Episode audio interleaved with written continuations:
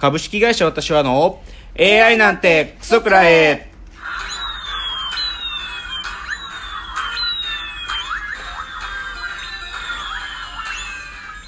群馬が生んだ怪談時、株式会社私は社長の竹之内です。カルチャー修行中2代目アシスタントの箕浦ですこの番組は大喜利 AI を開発する株式会社私は社長の竹之内が AI のことなんかお構いなしに大好きなサブカルチャーについてサブカルリテラシーの低い社員に丁寧にレクチャー言い換えれば無理やり話し相手になってもらう番組です。ということで第43回。いやーちょっと久しぶりに寝坊してしまいまして、この番組いつも早朝に収録しているんですけどもちょっと僕は久しぶりに寝坊するというこの間も私やりましたもんね。失礼いたしました。はい。もしあのご迷惑をおかけしました。まあ、今週はとにかく久しぶりにラジオ週間ですね、はいラジオがまあ何せスペシャルウィークなんで、い、ろんなラジオでゲストがたくさん来ているっていうのそれをちょっとね少しずつ触れたいなと思うんですけど、はい。まあ、すでにもう放送になったやつで言うと、三四郎さんですね。三四郎さんのあ、えーまあこれもう毎年恒例だけど中山きんに君会というのがあああのもう年年一でもうずっと行われてて、あのねもう 3, 3回目なんですけどね、もうねむちゃくちゃなんですよきんに君さんが来ると。もうね、荒れに荒れた放送になって、もうリスナーからも、もう、きんに君さんの引き出しが少ないから、もうね、なんか再放送っていうくらい同じことやってて、これね、まあ YouTube にフォアアップロードされてるのがあるんで、これぜひね、1、2、3回聞いてみてほしいですね。聞き比べ全く、全く同じですから。全く同じ。そう、本当に何の変更もなく、でもやるのねやってもうね、ひどいですよ。毎回なんかラジオなのに、なんか隠れてる登場する。なんか、で、三四郎の二人には、いや、見えてるらしいんだよ。なんか、いじゃあ、いよいよ、ゲストの登場ですっていうタイミングになって、なんか机の下に隠れたりとか、それで、で、必ず、ここだーっつって登場するんだけど、で も見えてますし、ラジオだから伝わらないですよとか言ったりとかね。あとね、なんかね、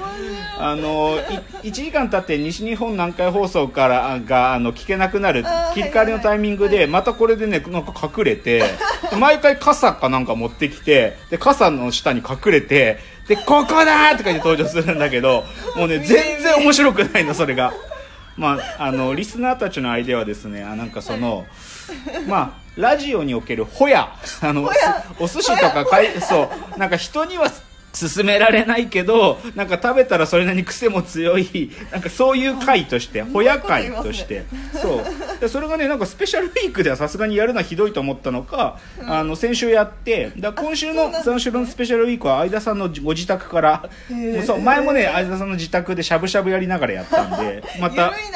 引っ越ししたんで相田さんの自宅からやるそうで今日はちょっと僕寝坊しちゃったから聞けてないんだけど佐久間さんのあの東京03飯塚さんがあの来たんですね、はい。まあ、東京03ウィークでしたからね、先週、まあはい。アメトーク、ゴッドタンと、まあ、なんで東京03飯塚さん登場っつうので、まあ、ちょっとこれも後で楽しみで聞きたいなっていうのがあったと。あとねあのオードリーはい。オードリーは最近ずっとそのお笑い第7世代に対抗して、はい。お笑い第6世代頑張んなきゃみたいなのをずっとねへ、あの若林さんが言ってて、はい。で、第6世代の仲間であるパンサーをね、まあこれ前からずっと若林さんが言ってたのパンサー呼びたい、パンサー呼びたいっていうずっと言ってて、はい。まあそうパンサーの向井さん、菅さん、尾形さん、それぞれの、なんかこう、どういうところ聞きたいっていうのを先週も言ってたんで、まあ先週からの込みで聞くと楽しいんじゃないかなと思いますね。はい。であとねあの有吉さんの「サンデーナイトドリーマー」は基本スペシャルウィークとか関係ないんだけどあそうね。JFN ネットなのであんまり聴取率とかも関係ないんですけど、まあ、なぜかねこのスペシャルウィークの時にまあ対抗してゲストを呼ぶんだけど今回がアンジャッシュ小島さんと、へー。アンジャッシュ小島さんももう3回目ぐらいじゃないかな。ね。もう鉄板のいじり、まあ、深川さんと同じぐらいあの有吉ラジオに登場してるんで深川さんとか、まあ、手島優さんとか、あのーラグビーの畠山選手とかと同じくらいの頻度で、まあ、アンジャッシュ小島さん来るんでそうでね何よりねこん何か、まあ、今回のスペシャルウィークっていうか、はい。岡村隆史のスペシャルウィークがですね岡村隆史オールナイトニッポン。これねスペシャル3ウィークとか言っ3ウて今週だけじゃなくてね来週再来週も超すごいのよ。もうねこれもう恒例行事となりつつあるけどね。まず今週がオカワングランプリ。もう一つの賞レース。実はもう一つと日本にはね東京にはそう賞レースが存在してそれがオカワンというですねあの優勝賞品のカニがもらえるという。そう。でそれが去年に引き続き行われて今年出場者がまあ、去年に引き続き三木昴生さん。えー、で堤下さん。ここまでは常連組ですね、であとハンバーグ師匠えー、あれですね。あのーあれです。井戸田さんですね。ハンバーグ師匠あと謎謎にオカリナさんですね。おかずクラブのオカリナさんが趣企画趣旨も分かると登場する。オカワングランプリが今年も行われるのが今週。でな来週がとにかくもうこれはもう15年来の企画ですね。もう20年近くかな。出川さんとのあ僕たちのラブセックス。2019いやーこれ去年なかったからね久しぶり超楽しみ。また喧嘩が始まるんでね。これはぜひ聞いてほしいですね。出川さんのラブセックス。あとその次の週が m 1が終わった後なんででこれ去年から始まったんだけどノンスタイル井上さんの m 1解説がね今年もえー井上教授がですねああの去年もやってくれたんですよ。すっげえそれで m 1の違う見方をねあの教えてくれるんでそれはすごい楽しい。なんでうんというか今週、まあ、今週来週ぐらいはずっとラジオ面白いトピックがいっぱいあるので聞き逃せない番組が多いということですねであとですねじゃあちょっとここで、えーとまあ、先週もやった告知ですね、はい。あの箕浦さんが僕の誕生日にと言って作ってくれた、あのこの番組の書き起こし本、はい。えーオリジナル本をあの私だけではなくてですねリスナーの皆さんにもプレゼントということで先週あの冒頭にもご紹介したんですけど、これまだ応募受け付けております。12月31日まで、あの応募受け付けておるんですが収録されている内容がえー、とこれまでやってきたラジオの AI 回ですね、はい。AI 回を4回。あとプラス箕浦さんがお気に入りの 2, 2つの回っていうのを挿入した全6回とあとは箕浦さんのいろいろなコーナーをなんか入れてくれている オリジナル企画が入った番組オリジナル本になっていますのでこちらご応募いただいた方、まあ、できる限りみ皆さんにという形でお送りさせていただきますのでですねこのチャプターのところにフォームを用意しております。そちらにあのお送りするための必要事項を記入いただいてご応募ください。ぜひぜひお願いします。はい、お待ちしております。ということでじゃあその箕浦さんの持ち込み企画に参りましょう。クソメイツの宿題。えーこのコーナーは2代目アシスタント箕浦さんの持ち込みコーナー。前回第42回の放送で竹之内のサブカルトークの中からこれはと思うものを聞かれてもいないのに宿題として振り返るコーナー。箕浦さんの1分のスピーチの後竹之内のコメントと採点があって終わります。お願いします。早速スピーチ参りましょう。よーい先週紹介された映画「アイリッシュマン」ロバート・デ・ニーロはじめとする超豪華キャス陣にもビビったが見てみると70半ばのデ・ニーロを設定上の40歳前後にまで完璧に分からせた ILM 社の画像技術に度肝を抜かれた。こうした技術は精度を出すには顔にマーカーをつけて撮影しそれを頼りに描画するのが効率的だ。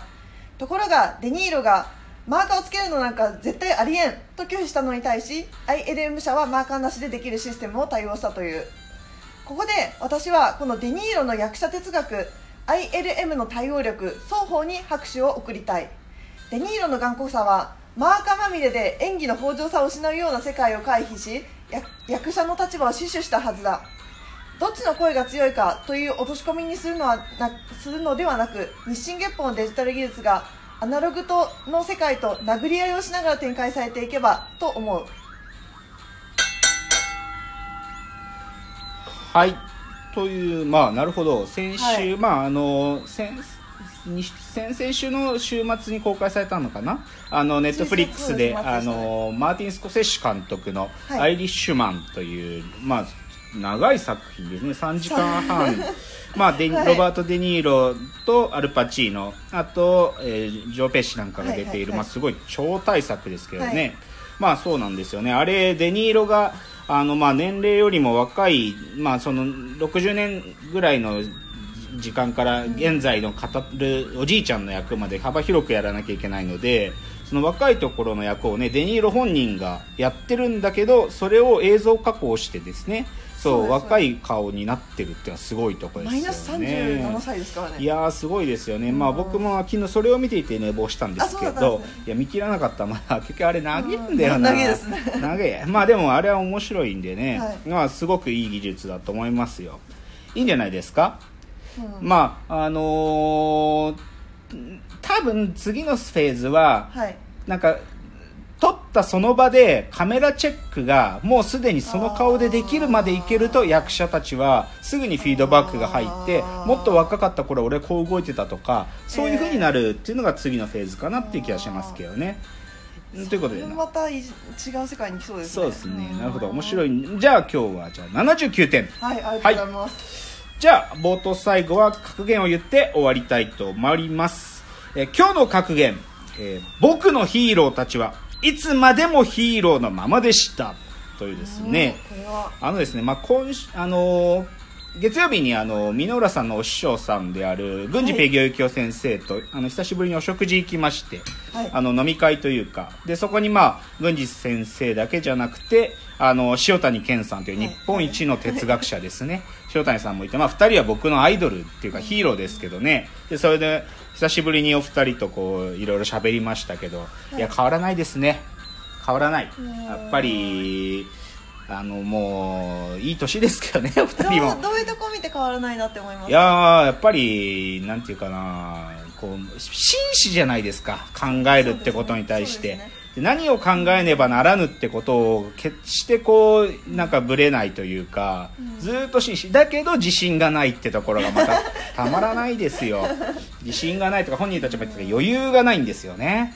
あの感じっていうのがやっぱしびれますよ。うんやっぱりいつまでもまあヒーローで居続けてくれるっていうのはまあ心強いことで、まあ、それちょっとねあの勇気をもらったあの久しぶりのちょっとお食事だったということで、じゃあ今日のコーナーに入ってまいりたいと思います